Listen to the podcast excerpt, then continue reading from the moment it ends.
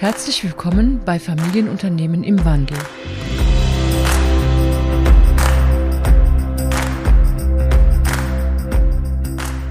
Hallo und herzlich willkommen zur nächsten Folge von Familienunternehmen im Wandel, dem Podcast zur gelingenden Unternehmensnachfolge und dem zukunftsweisenden Kulturwandel in Familienunternehmen. Heute beginne ich etwas Neues. Eine Staffel von zehn, ungefähr zehn Folgen, die sich alle mit dem gleichen Thema beschäftigen und die ich in den nächsten Monaten aufnehmen werde. Und zwar geht es um die Unternehmensnachfolge, die mir ganz besonders am Herzen liegt. Und es ist ja im Moment eine durchaus große Fragestellung in Deutschland und ich möchte mit diesen Podcasts Anregungen geben über die Vielfalt der Möglichkeiten intern und extern die für potenzielle Übergeber zur Verfügung stehen. Denn es kommen ja ein paar Dinge zusammen, die es äh, durchaus äh, schwer äh, machen lassen, Nachfolger zu finden. Zum einen gehen sehr viele Baby Babyboomer demnächst in den Ruhestand. Die eigenen Kinder wollen vermehrt eigene Wege gehen. Dann kommt der demografische Wandel hinzu, wo es ja immer weniger Kinder auch gibt. Und auch sowas wie ein Wertewandel, äh, der eben zeigt, dass äh, mehr junge Menschen Sicherheit und Angestelltensein bevorzugen vor sich selbstständig machen und äh, in der Freiheit arbeiten zu können. Und was ich mir nicht wünsche, ist das, was in den USA passiert ist. Dort sind in den letzten 20 Jahren 50 Prozent der Unternehmen aus dem Markt ausgeschieden. Und die Familienunternehmen bilden mit mehr als 90 Prozent äh, von der Gesamtunternehmensanzahl das Rückgrat der deutschen Wirtschaft. Und ich denke auch, die Vielfalt ist wichtig, denn Vielfalt gibt auch äh, Resilienz für ein Wirtschaftssystem. Und äh, zu diesem äh, Thema äh, habe ich mir heute jemand eingeladen, die sich mit einem ganz besonders spannenden Thema äh, beschäftigt ein Thema, das noch kaum bekannt ist und das gerade jetzt vor einem entscheidenden Wendepunkt steht und äh, dass sich über 40 Prozent äh, von Familienunternehmen, die laut einer Allensbach-Umfrage äh, befragt wurden, äh, vorstellen können für ihre Nachfolgeregelung. Und zwar geht es um das Thema der, des Verantwortungseigentums. Und dafür begrüße ich ganz herzlich die Laura Höcherl von Purpose Evergreen Capital. Hallo Laura. Hallo, lieber Franz. Herzlichen Dank für die Einladung. Ja, freue mich sehr, dass du hier heute mit mir diesen Podcast machst, weil das wirklich ein, aus meiner Sicht ein ganz spannendes Thema ist, äh, dem ich auch große Bedeutung durchaus für die Zukunft äh, mir, mir vorstellen kann. Aber bevor wir einsteigen, was ist denn eigentlich das Verantwortungseigentum? Vielleicht ein paar Worte zu dir und dem Unternehmen Purpose Evergreen Capital. Das mache ich sehr gerne. Also erstmal herzlichen Dank, dass äh, ich heute sprechen kann und dass wir uns heute unterhalten können über dieses wichtige Thema, also auch die, das Thema Nachfolge an sich. Und ja, eine Ehre, dass wir, dass wir da eine neue Reihe äh, quasi verauftakten dürfen. Und ich erzähle gerne kurz was, denn wie du schon sagst, nicht jeder kann etwas mit dem Begriff anfangen.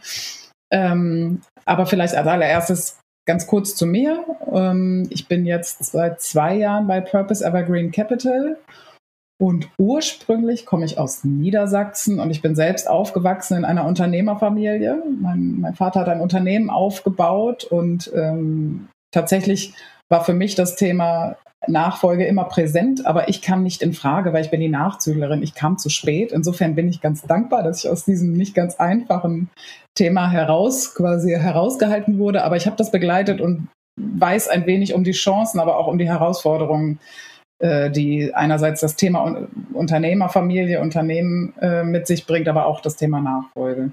Insofern freue ich mich heute besonders hier zu sein. Mm, und für mich war es immer so, ich habe immer gedacht, was mache ich mit meinem Leben? Ich bin natürlich aufgewachsen in einer Unternehmerfamilie, weiß auch, wie viel Freiheit das mit sich bringt, aber auch Pflichten, natürlich große Verantwortung und habe selbst dann gesagt, okay, ich möchte auch gerne wirtschaften. Ähm, ich habe Freude daran zu wirtschaften, aber irgendwie möchte ich auch einen positiven Beitrag zu unserer Gesellschaft leisten. Und habe tatsächlich dann als allererstes erstmal ein Wirtschaftsstudium gemacht, um zu wissen, ich habe ein Werkzeug in der Hand, mit dem kann ich ganz viel machen. Das, das, das gibt mir, das gibt mir erstmal ähm, quasi ja wirklich das Werkzeug, das Instrument, etwas zu tun.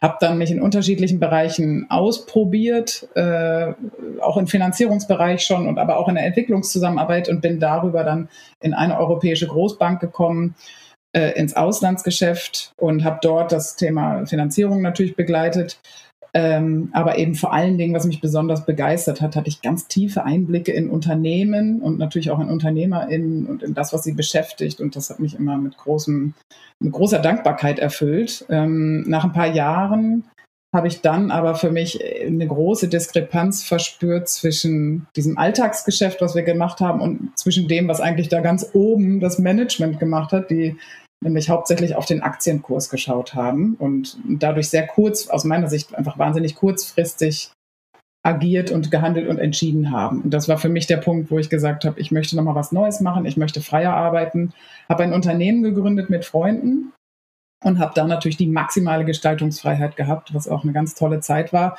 Und in dem Zusammenhang sind wir auch dann mit dem Thema Verantwortungseigentum in Berührung gekommen, weil wir eben für uns auch gesagt haben, wir wollen eine Art Familienunternehmen, auch wenn wir keine Familie sind und wollen etwas haben, was, was Bestand hat und was nicht notwendigerweise sofort Exit und verkaufsgetrieben ist. Und so sind wir mit dem Thema in Berührung gekommen und so bin ich letzten Endes dann auch bei Purpose Evergreen Capital gelandet und habe da jetzt äh, die Möglichkeit, Unternehmen zu begleiten, zu finanzieren. Ähm, äh, auf dem Weg hin zu Verantwortungseigentum oder in Verantwortungseigentum.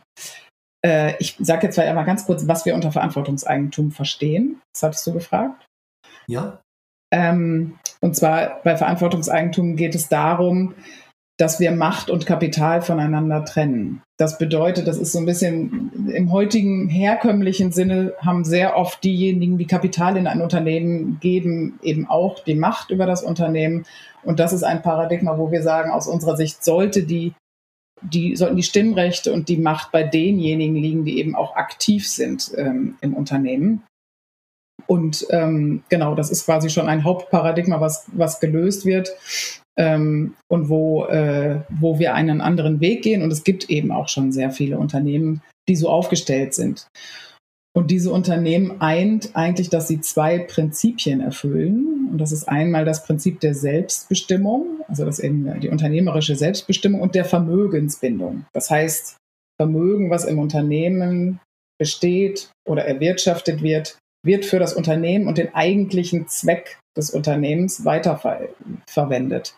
Das heißt, wenn mein Hauptzweck beispielsweise ist, ähm, Bildung für, für Schüler oder um Instrumente zur Bildung zu kreieren, dann geht eben, gehen auch die Gewinne immer weiterhin in diesen Zweck hinein und gehen eben nicht an einzelne Investoren, die außerhalb des Unternehmens stehen. Das heißt, es gibt praktisch nicht direkt die Verbindung zwischen Unternehmenszweck, Unternehmenssinn oder Purpose, wie es heute so schön heißt, äh, und dem Geld, das äh, durch das Unternehmen äh, bei der Erfüllung dieses Zwecks generiert wird. Und es wird ja oft, wie du sagst, wird es eben auch getrennt. Und was ja zum Beispiel oft natürlich auch im Verkauf vorkommt, wo es dann schwerpunktmäßig, je nachdem wer der Käufer ist, auch der Purpose oft mal auf der Strecke bleibt. Ja, ich glaube, das war dir ja auch wichtig bei diesem Wechsel, wenn ich mich richtig erinnere, äh, warum du dich entschieden hast, hier in eine neue Form der Begleitung, der Finanzierung äh, von Familienunternehmen äh, zu kommen. Genau. Was hat dich denn da motiviert? Ja, motiviert. Ähm, also das tatsächlich ist es für mich natürlich etwas, wir arbeiten quasi, wir sagen manchmal so ein bisschen an der, an der DNA des Unternehmens und, und haben hier eine Möglichkeit, mit einer, mit einer neuen Unternehmensform oder einer Struktur eine Basis zu schaffen, auf, ähm, auf der dann langfristig Werte gesichert werden. Ne? Das finde ich schon eine extrem hohe Motivation. Das, da gibt es unterschiedliche Gründe, warum man sich ähm, für das Thema entscheidet oder warum wir auch gesellschaftlich ein Interesse daran haben, äh, dass diejenigen, die so etwas machen möchten, das auch machen können. Es ist gar nicht eine Unternehmensform für alle Unternehmen oder UnternehmerInnen da draußen, sondern es ist etwas für diejenigen, denen das wichtig ist, ihr Unternehmen in gewisser Weise zu sichern und, und ähm, diesen Zweck, der ganz unterschiedlich sein kann. Das muss nicht immer sein, wir retten die Umwelt. Das können ganz andere Dinge sein. Ähm, aber dass eben das äh, über die eigentlichen Personen, die es gegründet haben, hinaus erhalten bleibt. Genau, und in dem Zusammenhang, du hattest auch noch gefragt, was, was Purpose Evergreen Capital eigentlich ist. Ähm, in dem Zusammenhang bieten wir mit Purpose Evergreen Capital geduldiges, faires Kapital für diese Unternehmen, ähm, um ihnen ohne Stimmrechte ne, ne, diesen Übergang in Verantwortungseigentum zu ermöglichen. Das ist natürlich schon ein Wort, wenn du sagst, äh, ihr bietet äh, das äh, Kapital ohne Stimmrechte. Wie beschreibt es mal, was, was bedeutet das? Wie macht, wie, wie, wie, was braucht ihr da, dass ihr trotzdem in so ein Unternehmen reingeht? Und was hat der, was hat das Unternehmen dann davon sozusagen? Hm. Ähm, ja, also ich vielleicht so der klassische Weg, einmal wie wir mit den Unternehmen in Kontakt treten. Oft kommen die Unternehmen tatsächlich auf uns zu, weil eben der Unternehmer oder die Unternehmerin sich im Zuge einer Nachfolge überlegt, okay, welche Option habe ich? Ähm, hast du ja wahrscheinlich in deinem Podcast auch schon drüber gesprochen und da werden in den nächsten Wochen auch noch andere Optionen gezeigt. Ähm, aber das, das Besondere bei uns ist eben, wenn, wenn man beispielsweise keine Nachfolge innerhalb der Familie so naheliegend ähm, hat. Was ja der Lieblings, die Lieblingsform ist. Ich glaube, zwei Drittel der Unternehmer äh, würden am liebsten äh, innerhalb der Familie weitergeben. Mhm. Genau. Ähm, also wenn das eben nicht der Fall ist, aus unterschiedlichsten Gründen, wie du gerade auch schon gesagt hast, aus demografischen Gründen oder einfach, weil, weil sich die Kinder äh, ja einen anderen Karriereweg vorstellen, dann äh, ist eben die Frage, was, was, welchen Weg möchte ich für mein Unternehmen? Ne? Und dann sind es eben unterschiedliche Punkte, warum man mit uns äh, äh in Kontakt tritt. Und das ist in der Regel dann, wenn ich mir eben nicht vorstellen kann, an einen strategischen Investor zu verkaufen, sondern weil ich einfach tatsächlich die, die Wichtigkeit sehe, wie ähm, äh, dass die Werte des Unternehmens erhalten werden. Ich einen besonders äh, besonderen Wert auf, den, auf die Kultur im Unternehmen lege oder eben einen äh, besonderen Wert auf den Standort beispielsweise. Ich möchte meine MitarbeiterInnen schützen, auch über einen Verkauf hinaus oder eine, eine, eben ein Rausgang von mir als schützendem Unternehmer, der ja selbst quasi diese Familienwerte repräsentiert. Ne? Und das ist ja auch das, was eigentlich, also ein bisschen wird nachgebildet, was in Familienunternehmen ohnehin schon existiert. Nämlich da wird an die Kinder, an die Nachfolgerin, wenn es so gelingt, eben schon weitergegeben, was wirklich wichtig ist und was erhalten wird. Und das wird jetzt quasi in, in die Struktur hineingedacht. Und, und das sind dann die UnternehmerInnen, die irgendwie recherchieren und über uns hören und vielleicht über so einen Podcast wie den heutigen stolpern und sagen, ah, okay, da gibt es noch etwas, was was eine zusätzliche Möglichkeit ist, ähm, wie, wie ich mir eine Altersvorsorge sichern kann, weil vielleicht brauche ich die, weil ich habe investiert. Ähm, und ich habe auch verzichtet mit Sicherheit. Ich habe Risiken getragen als Unternehmerin. Also das ist alles eine, absolut legitim und eine Notwendigkeit bei einer Übergabe in der Regel. Es gibt natürlich auch diejenigen, die haben schon ausgesorgt und die sagen, mir geht es einfach wirklich nur darum, das Unternehmen in, in gute Bahnen zu bringen. Ähm, genau, aber das sind dann, ist dann eben die Möglichkeit, diesem Bedarf trotzdem gerecht zu werden und gleichzeitig ähm, für die Zukunft einen Weg zu finden, der trotzdem das Unternehmen bewahrt, sage ich mal. Beschreib doch mal diese Struktur. Es gibt ja solche Unternehmen äh, schon. Äh, ich habe gelesen, auch in Dänemark wohl in großer Zahl zum Beispiel. Äh, wie sieht denn das da aus, äh, dass diese Werte weitergegeben werden und offensichtlich von irgendjemand weitergetragen werden? Äh, das, die Finanz das Geld aber im Unternehmen bleibt und dann ihr auch ohne Stimmrechte finanziert. Vielleicht auch an einem Beispiel, wenn du was kannst. Genau. Also genau, ganz allgemein, da, da hast du absolut recht. Also es gibt diese Unternehmen schon. Ich habe eben auch einmal gesagt, es ist neu. Es ist gar nicht so wahnsinnig neu. Es gibt Pioniere wie Bosch und, und Zeiss, die schon vor vielen Jahrzehnten tatsächlich mit dem Thema in Berührung kamen und oft über den Gedanken von, ich bin jetzt hier ein einzelner Eigentümer, ich besitze dieses Unternehmen und könnte es jetzt verkaufen nur zu meinem quasi nur zu meinem finanziellen Gewinn. Und da, das waren Menschen, die schon früh erkannt haben, die gesagt haben, okay, Also das, das ist aber ja nicht das Produkt nur meiner Arbeit, sondern es ist ein Gemeinschaftsprodukt. Viele Menschen haben mitgewirkt. Es ist über die Jahre gewachsen und viele Menschen bleiben auch noch. Das fühlt sich nicht richtig an. Und diese Unternehmen haben damals schon begonnen, auf sehr komplizierte und langjährige und kostspielige Art und Weise Strukturen zu finden, rechtliche Strukturen, in, in der Regel Stiftungsstrukturen, um das abzubilden. Ähm, und du sprachst jetzt auch gerade schon Dänemark an. Ähm, also es gibt auch eben international tatsächlich einige Unternehmen, die, die schon in Verantwortungseigentum aufgestellt sind. Ganz bekannt und frisch ist Patagonia beispielsweise, ähm, wo der Gründer sich eben auch entschieden hat, obwohl die Kinder im Unternehmen sind, also es ist auch nichts, was sich widerspricht, sondern ist quasi nur eine Art der, eine andersartige Struktur, in der natürlich auch die Familie Platz finden kann. Ähm, aber das sind Unternehmen, die haben diesen Weg gewählt, in der Regel über Stiftungsstrukturen oder in dem Falle heißt es äh, Perpetual Purpose Trust. Das ist international auch unterschiedlich, weil wir haben ja auch andere Rechtssysteme. Und in Dänemark, was du angesprochen hast, das ist sehr, sehr toll und auch äh, beeindruckend. Da sind äh, ca. 60 Prozent des ähm, Aktienmarktes in, äh, in Verantwortungseigentum. Das ist gar nicht wirklich bekannt, aber viele, viele dieser Unternehmen sind eben schon so aufgestellt und das ist für uns ganz, ganz großartig, weil dadurch auch ähm, ja einfach schon Praxisbeispiele da sind und, und Vorbilder da sind und auch Daten, um das, um das ein bisschen zu verstehen. Und genau, dann hattest du gefragt, glaube ich, nach der. Ja, wer, wer führt denn jetzt dann das Unternehmen weiter? Wenn du sagst, der, der Übergeber übergibt, dann muss es ja auch einen Nachfolger oder eine Nachfolgerin äh, geben. Weil, welche Menschen übernehmen dann diese, äh, diese Sinnhaftigkeit sozusagen und tragen sie weiter?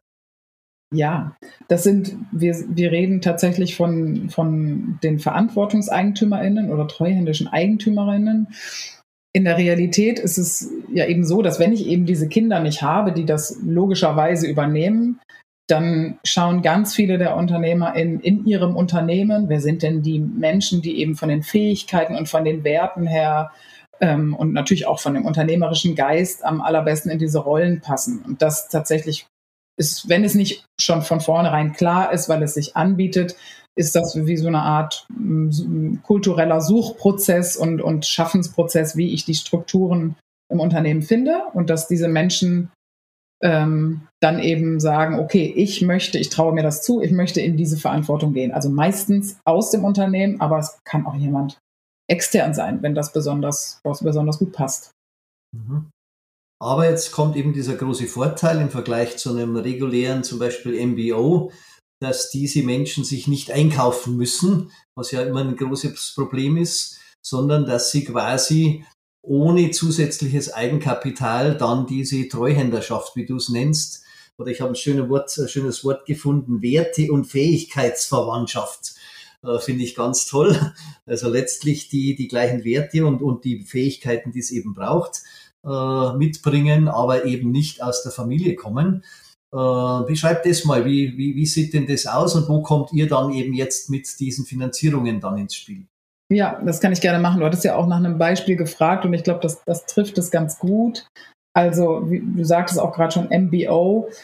Das wäre so ein klassischer Fall eben. Ne? Man hat ein mittelständisches Unternehmen, eine GmbH äh, mit einem alleinigen Eigentümer beispielsweise, der abgibt und der dann sagt, ich habe jemanden im Unternehmen, der möchte das machen, der hat Lust darauf, der passt, der hat die richtigen Fähigkeiten und Werte, wie du sagst. Und äh, genau, der könnte mein neuer Verantwortungseigentümer werden. Ähm, und wie du schon sagst, das ist auch etwas, was ich besonders oder noch, und das ist für mich nochmal wie so ein, so ein, so ein, wie soll ich sagen, so ein Zusatz-i-Tüpfelchen, dass wir eben mit dieser Struktur die Möglichkeit haben, Menschen, die eben nicht mit der Kapitalbasis im Rücken ähm, auf die Welt gekommen sind oder sich diese schon erarbeiten konnten, sondern dass auch Menschen mit ähm, weniger Background äh, die Möglichkeit haben, hier in eine Verantwortungsposition zu kommen. Absolut wichtig. Da, sind, da werden Hürden gesenkt, äh, ja, in unternehmerische Verantwortung zu gehen. Das heißt, diese Menschen können sich zu dieser Verantwortung dann ähm,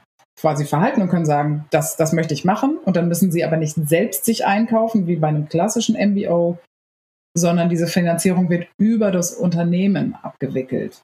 Das heißt, wenn jetzt Purpose Evergreen Capital involviert wäre, würde man in gemeinsamem sag mal, in einer gemeinsamen Analyse würden, würde die abgebende Person und die übernehmende Person würden miteinander sehen, was ist denn das Unternehmen jetzt wert? Was sind jetzt diese, was ist das, was ich wirklich brauche als Abgebender, weil ich eine Altersvorsorge beispielsweise, eine Pension brauche? Und die übernehmende Person sagt, was, was, was, was kann das Unternehmen stemmen? Ne? Also das, Ziel, das Ziel ist ja gerade diesen was im Markt so üblich ist, diese 10, 20, 30 Multiples, diesen, diesen, diese Logik des maximal erzielbaren Preises einmal außer Kraft zu setzen und einmal wirklich zu überlegen, was kann das Unternehmen stemmen über die nächsten beispielsweise zehn Jahre. Und dann, ähm, genau, dann wird daraus ein Wert kreiert und diesen Wert können wir als Purpose Evergreen Capital beispielsweise zwischenfinanzieren. Das heißt, wir bieten Eigenkapital oder Eigenkapitalähnliche Mittel und erhalten dann über zehn Jahre von dem Unternehmen die Rückzahlung und eben nicht von dem eigentlich übernehmenden ähm, Unternehmer oder Unternehmerin. Und die Macht, wie du es vorhin genannt hast, äh, bleibt äh, zu 100 Prozent bei dem äh, Eigentümer, diesem Verantwortungseigentümer. Und ihr, ihr nehme ich an, ihr seid beratend tätig dort, wo es oder unterstützend tätig, wo es wichtig ist. aber ihr greift nicht aktiv in das Unternehmen ein und, und, und verändert auch mal die, ja, die Wertehaltung oder die, den Purpose, weil vielleicht äh, das Unternehmen sich nicht äh, schnell genug weiterentwickelt. Ja, genau, das stimmt so. Also wir sind in unseren Stimmrechten extrem stark eingeschränkt. Ähm, nur das, was vielleicht vom Gesetz nicht aushebelbar ist, aber was nur so in Insolvenzfällen und so weiter zur Geltung kommt. Aber in der Regel haben wir keine Stimmrechte und glauben einfach daran, dass die Menschen, die im Unternehmen aktiv sind, die besten Entscheidungen treffen. Was nicht heißt, dass wir nicht als Partner und als Gesprächspartner oder als, ähm, ne, als, als Gegenüber zur Verfügung stehen. Also das Wichtige ist, glaube ich, dass wir diese Investorenrolle versuchen, als Pioniere neu zu denken und neu zu leben. Ähm, ich möchte aber noch eine ganz kleine äh, Anmerkung machen, weil du sagtest, 100 Prozent der Stimmrechte liegen bei dem Unternehmer. Äh, so ist es, oder bei den VerantwortungseigentümerInnen, so ist es nicht. Ein Prozent mindestens liegt in der Regel oder in irgendeiner Form bei einer Veto, wenn es denn, je nachdem, welche Struktur gewählt wird, aber gibt eine Art Veto, die nämlich, das nämlich eben dafür da ist, dass auch über den Bestand dieser Personen, die dann übernehmen, immer weiter die Werte erhalten werden. Das heißt, es gibt einen Vetoanteil in der Regel, der dafür sorgt, dass gewisse Veränderungen nicht gemacht werden können. Also es kann nicht das ganze Unternehmen verkauft werden. Dafür ist dieser Vetoanteil zuständig. Es geht jetzt schon sehr ins Detail, aber einfach der Vollständigkeit halber oder nicht komplette Satzungsänderungen und so weiter. Das ist etwas, um eben dem abgebenden Unternehmer oder der Unternehmerin auch diese Sicherheit zu geben, ich verzichte vielleicht jetzt auf einen, auf, auf den Maximalbetrag und, und, und gebe mich zufrieden mit einem Betrag, der für mich in Ordnung ist. Aber ich, ich möchte auch verhindern, dass dann die nächste Generation das alles wieder außer Kraft setzt und dann doch meistbietend verkauft. Ist ja, also es ist eben diese Versicherung, dass das bis in die Ewigkeit oder bis, bis in, zur Laufzeit dieses Unternehmens quasi Bestand hat. Mhm. Ja, hast recht, habe ich, äh, hab ich vergessen. Ja, und jetzt äh, habe ich ja in der Einleitung äh, gesagt, dass es gerade ein, äh, entscheidender, eine entscheidende Phase für dieses äh, Vermögenseigentümertum äh, gibt, weil die Ampelregierung äh, dran ist, eine neue Rechtsform zu erstellen, die es leichter macht. Denn diese großen Stiftungsfälle, die du genannt hast, das sind ja alles ziemlich komplexe, teure und aufwendige Formen und ein Bosch, ein Zeiss und, und wie, wie sie heißen, die können es sich äh, auch leisten.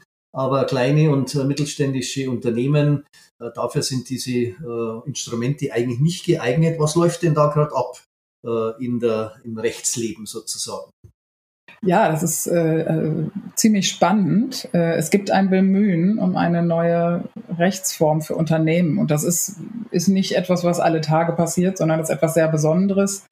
Ähm, ich glaube, das letzte, was, was geschaffen wurde, war die UG, aber die war ja auch, oder ist im Endeffekt eine Abwandlung von der GmbH. Also wir haben nicht so wahnsinnig viele Rechtsformen. Und jetzt steht im Koalitionsvertrag, dass die Koalition daran arbeitet, eine neue Rechtsform, nämlich die Rechtsform für äh, die Gesellschaft mit gebundenem Vermögen ins Leben zu bringen. Und das ist etwas, und vielleicht hilft es da, wenn ich noch einmal kurz sage, das, das habe ich am Anfang äh, gar nicht gesagt, was, ähm, was wir bei Purpose eigentlich machen im Endeffekt. Weil Purpose Evergreen Capital ist nur ein Teil unserer Arbeit. Ähm, soll ich darauf noch mal kurz eingehen? Ja, ja.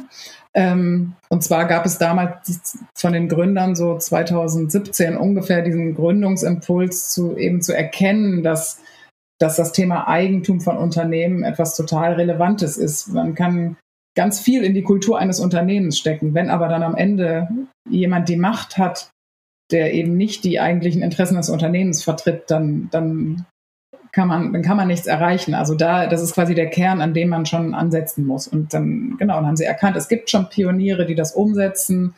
Ähm, das ist, das ist toll. Wir recherchieren, wir finden Daten, wir, wir ähm, schaffen Erfahrungen und über diese Ar oder über diese Gedanken ähm, ist dann die gemeinnützige Arbeit der Purpose Stiftung entstanden, die eben in Zusammenarbeit mit Universitäten, aber auch mit der Forschung den Diskurs über das Thema Eigentum stärkt und, und überhaupt in die Öffentlichkeit bringt. Und gleichzeitig, was wir auch machen, ist, dass wir uns bemühen, die Hürden in der, auf dem Weg dahin zu senken, in der Bereitstellung von Materialien beispielsweise. Wir haben ganz viel Open Source Materialien, ist auch viel spendenfinanziert.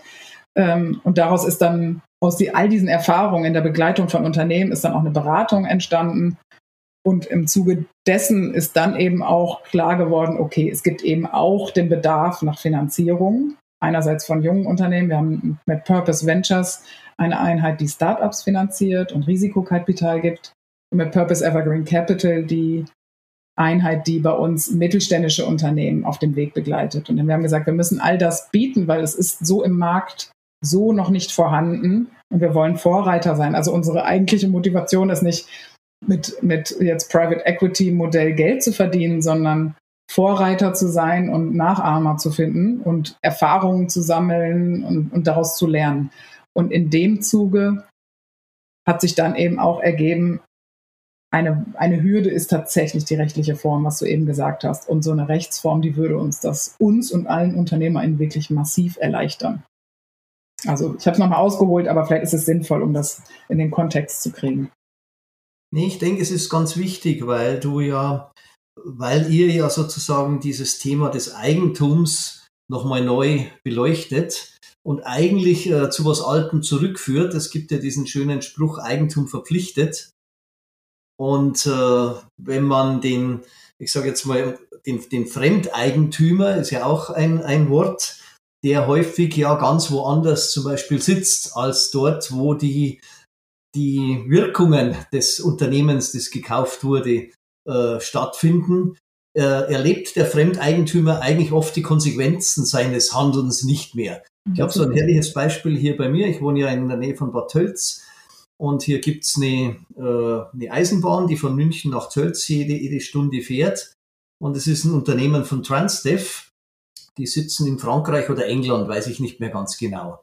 Das heißt, diese Strecke ist für dieses Unternehmen wahrscheinlich, ich kenn's, kenne die, die Führungskräfte nicht, aber wahrscheinlich sind, äh, ist diese Strecke irgendwo im Balance Sheet oder im, in der G&V äh, drin verankert und ob hier die Bevölkerung einen neuen Bahnhof möchte oder mehr Sauberkeit oder mehr Pünktlichkeit, spielt wahrscheinlich keine Rolle. Das heißt, die Trennung der Verantwortung von den Konsequenzen der Verantwortung, äh, das ist eigentlich was, was, äh, was ich persönlich nicht gut finde. Und jetzt bin ich ganz sicher kein Globalisierungsgegner, habe selbst zwölf Jahre im Ausland gearbeitet. Ich liebe es, mit Menschen und Firmen aus äh, der ganzen Welt ins Gespräch zu kommen. Und trotzdem finde ich, dass das Thema Eigentum mehr, mehr Verantwortung bedeuten sollte, als es äh, im Moment häufig die Regel ist, wo man einfach nur was besitzt, um dort die, die Gewinne abgreifen zu können. Und deshalb ist es mir auch so wichtig, dass dieses Thema bekannt wird, weil ich schon denke, dass die äh, die mittelständische Wirtschaft eben auch äh, eine große Bedeutung für die Zukunft der deutschen Wirtschaft hat. Und äh, wir sehen ja doch die ersten Anzeichen, wie viele Firmen inzwischen auch aus, aufgekauft äh, wurden und wo nicht immer die Werteorientierung dabei bestehen bleibt. Ja, absolut. Also ganz wichtiges Thema aus meiner Sicht. Ja, ähm, dieses rechtliche Modell, da sind wir ja stehen geblieben, äh, das sollte ja heuer noch in den Bundestag kommen, wenn ich richtig informiert bin. Äh, siehst du das auch noch so? Das ist äh, tatsächlich für uns ganz äh, schwer zu beurteilen, denn wir sind nicht Teil dieses Prozesses. Das ist ja tatsächlich ein, ein vorgegebener Prozess, der ein Gesetzgebungsverfahren, das läuft und da sind viele Schritte notwendig und ähm, wir haben aber noch gute Hoffnung, dass es in dieser Legislaturperiode behandelt wird. Ja, ist natürlich auch eine schwierige Legislaturperiode, sind viele Dinge passiert, der Ukraine-Konflikt und so weiter, die, die eben auch viele Kapazitäten der Bundesregierung ähm, gebraucht haben. Aber wir sind trotzdem noch, noch guter Dinge, dass es, dass es in dieser äh, Periode behandelt wird. Daumen drücken, bitte. Ja, du hast ja schon ein paar Beispiele genannt, für welche Unternehmer es eine gute Nachfolgelösung sein könnte. Äh, was gibt's denn noch? Äh, welche, welche Firmen oder welche Nachfolgeregelungen sind denn noch möglich mit dieser Form?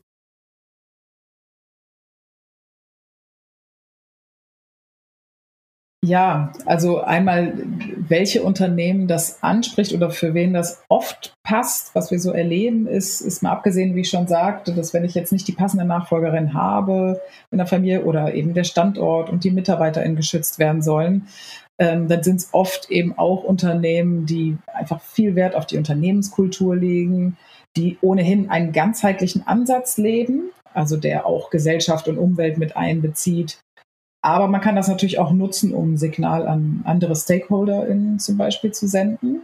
Oder auch häufig, wenn Unternehmen ohnehin, wir, wir reden oft von New Work-Kulturen, also wenn sie ohnehin de dezentral aufgestellt sind und Macht sowieso irgendwie nicht so rein klassisch traditionell gesehen wird, sondern sowieso verteilt ist. Das sind, das sind ganz ich sag mal, das sind die, bei denen es am häufigsten resoniert. Wir haben aber auch ganz klassische Mittelständler, wo es einen Gesellschafter oder einen geschäftsführenden Gesellschafter gibt. Also es ist sehr menschlich bezogen, sage ich auch, ne? was, was, was die Menschen bewegt.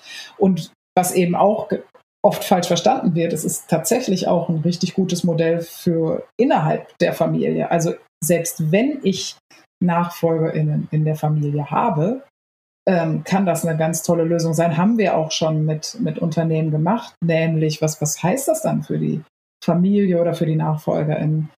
Das heißt, dass sie ja auch eine Art von Entscheidungsfreiheit haben. Ne? Also man ist als Kind nicht direkt, doofes Wort, ne, aber verdammt oder vorbestimmt in eine Nachfolge zu gehen, sondern es kann aus freier Wahl heraus entschieden werden.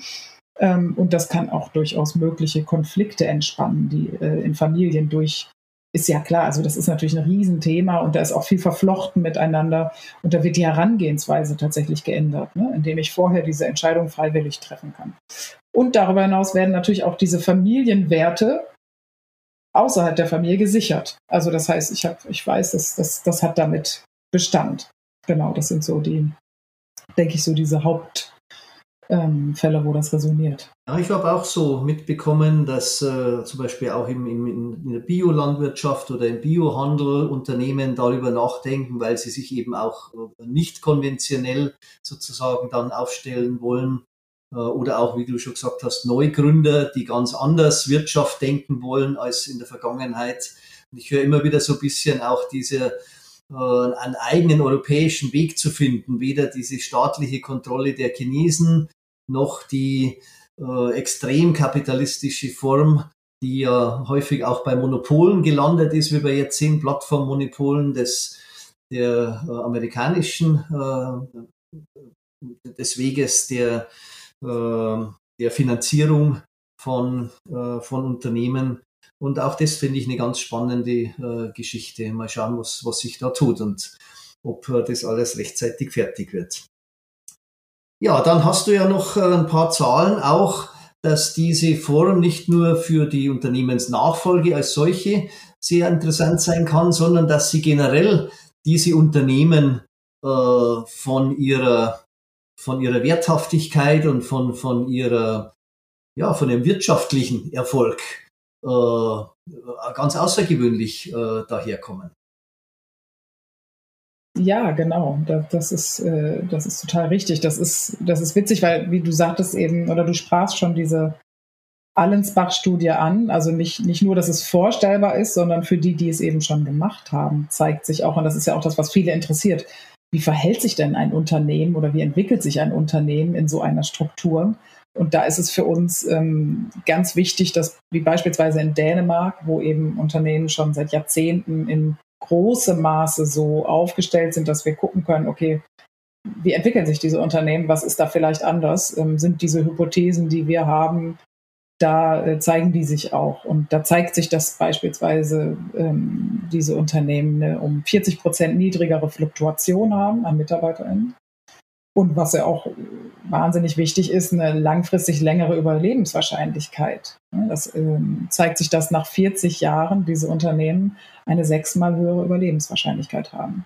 Und darüber hinaus auch tendenziell höhere Löhne zahlen, höhere Gewinne haben. Diese Gewinne werden natürlich dann in der Regel reinvestiert oder thesauriert. Also es ist, ich sag mal, ähm, ja, eine Art von, kann auch eine Art von gesundem Umgang mit Ressourcen, mit Wirtschaften, mit allen, die eben an einem Unternehmen teilhaben, heißen. Das wäre so das Schönste, was ich mir so vorstellen könnte.